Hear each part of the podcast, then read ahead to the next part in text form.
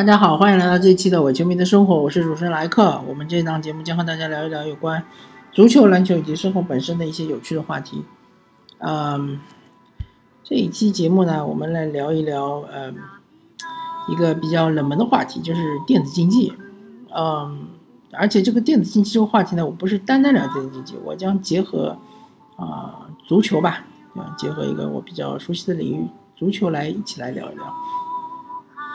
就是电子竞技呢，其实呃，我也有一段时间没有接触了，嗯，当然，电子竞技的主体就是游戏嘛，游戏其实不断的在更新换代的，像最早的时候的《星际争霸》，开启了第一代电子竞技的帷幕，拉开了帷幕，《星际争霸》、CS、非法。这三项好像是当时电子竞技的一个王牌，当时还有一个非常著名的一个，号称是电子竞技界的奥运奥林匹克运动会 WCG，然后逐渐逐渐的演化成为 DOTA，对吧？啊，先是先是那个先是啊魔兽三，魔兽三之后呢啊演化为 DOTA，演化为。啊，魔兽世界竞技场，然后呢，还是还有就是非法，一直都是有，CS，对吧？还是一直有，然后不断的就是说，最后本土化的 CF 啊，还有英雄联盟啊，啊，撸啊撸，啊，还有逐渐逐渐的，一直到现在的那个。一些其他的，啊，最最流行的是，呃，还有炉石传说啊，啊，还有现在的王者荣耀啊，对吧？啊，虽然说后面一些我已经不怎么玩了，但是我知道还是知道的。那么电子竞技它其实有一个趋势，就是说从最早的那那期那一代电子竞技到现在电子竞技。它的这个游戏这个载体啊，它的变化的趋势就是说，越来越简化操作，越来越呃强调于这个打局观啊，这个战术啊。因为操作最复杂的，我觉得个人项目就肯定就是星际争霸吧。星际争霸，特别是星际争霸一，这个操作确实是太复杂了，因为它这个人口上限是两百嘛，一般都会达到两百。当然，你说《魔兽争霸三》它的人口上限，我记得没错，应该是一百吧。但是真正达到人口上限的战争不太多，因为《魔兽争霸》它对于人口是有一个加成的，就是有一个税收加成，那超过五十人口就会呃税收就会打九折，对吧？超过。七十人口好像又会打折，我这个应该很久没打了，我也我都已经不太记得了。反正一般都会压制在五十人口左右，先打几波，然后再爆人口，爆到七八十人口再打几波。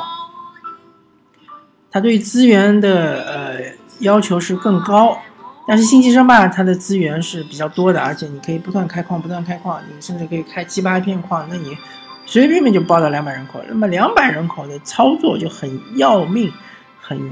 很精细的操作，就是甚至于这些高手可以，甚至于他们的操作对于这个兵力的调动，对吧？每一个兵他他都是这种拖拉的，就是就是说的这个形象点，就比如说两个兵之间对砍，砍砍砍砍砍到我这个兵只有一格血的时候，我马上把它拖到后面去，换一个人上来砍。如果你不做这些微小的微操作的话，那么。你你的兵可能砍到一格血就被人砍死了，他但他的兵砍到一格血，他就他就到部队的后排去了。那么也许他就会去养血，或者也许他就会呃，因为血会自己会长的嘛，就会随着时间增长它会长，或者是能量，对吧？神族是能量，人类是血，还有虫族也是血，它会长，但是长得不多，但是也会长。但这个这个通过这个细微的操作，就是会显示到后面就兵力越来越多，啊，虽然是残残血，但是你的兵力会比对方的兵力越来越多，会多了之后，这个优势就会越来越大。这就是当时《星际争霸一》的时候的一些微操作是非常精妙的。然后到了魔兽世界呢，它就五十人口，五十人口呢，但是它会有魔法啊。当然，《星际争霸》也会有魔法，但是魔兽世界呃，《魔兽争霸三》呢，它的里面那个英雄，它的它有每个英雄有三个绝招，那么英雄的绝招配合部队呢，呃，相对来说，我我个人认为，相对来说比起《星星际争霸》的操作会。相相对简单一点，再演化到 DOTA，DOTA 的话，它其实就是你是一个人操作一个人，那这个人他有四个技能，对吧？然后最难操作就是卡尔，因为卡尔他会衍生有衍生技能，好像是有八个还是九个技能，呃，或者是呃有有一些那个召唤类的英雄，他会召唤几个其他的这种野怪跟你一起一起打，当然。这个其实对于星际争霸的操作，其实还是肯定是弱化很多；对于魔兽操作也是弱化了很多。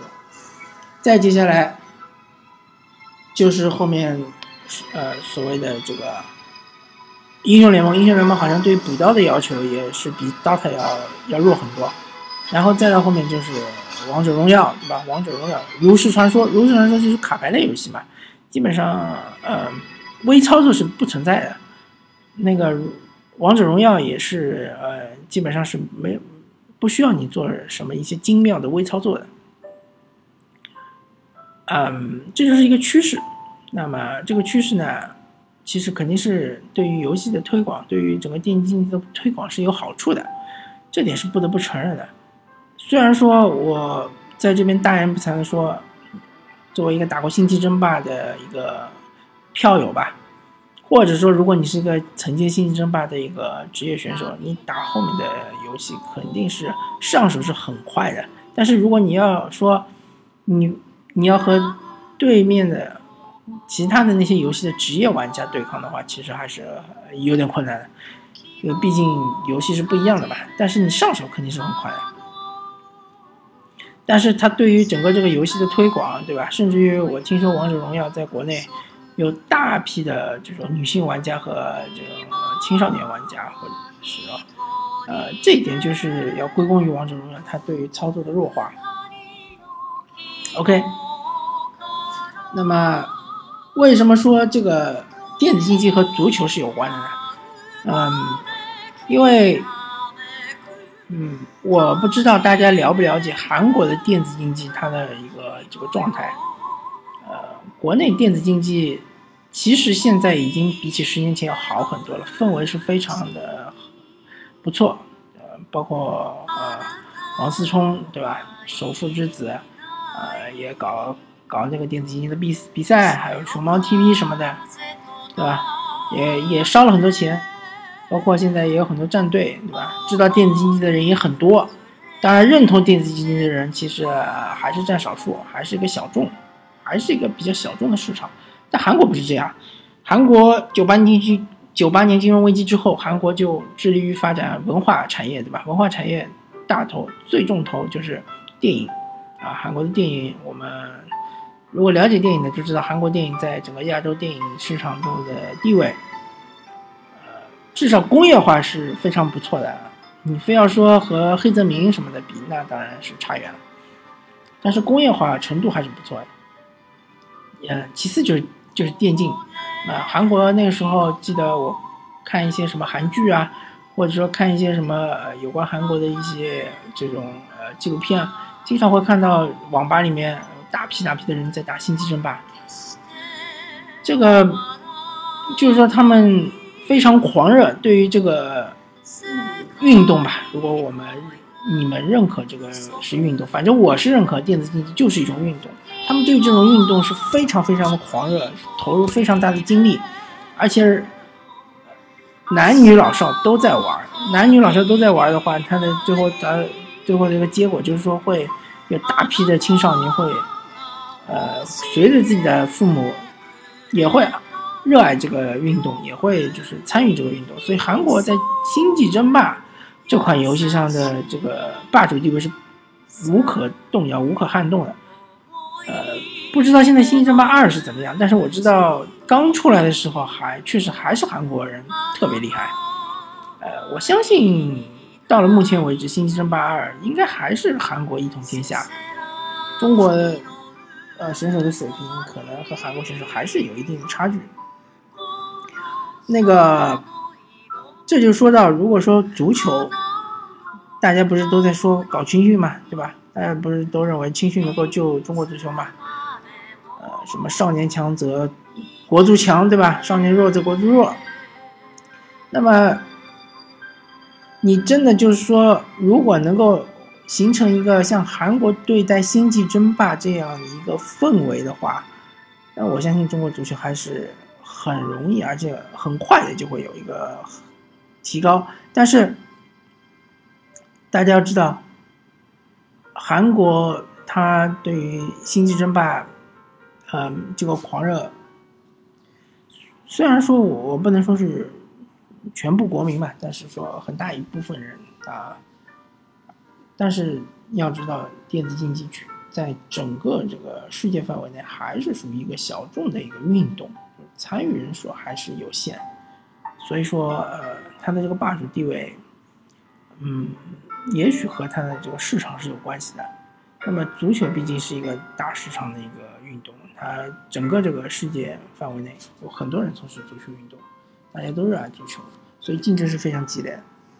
呃，首先你要有一种狂热的的一种力量注入到足球的市场中，对吧？导致大家都很狂热。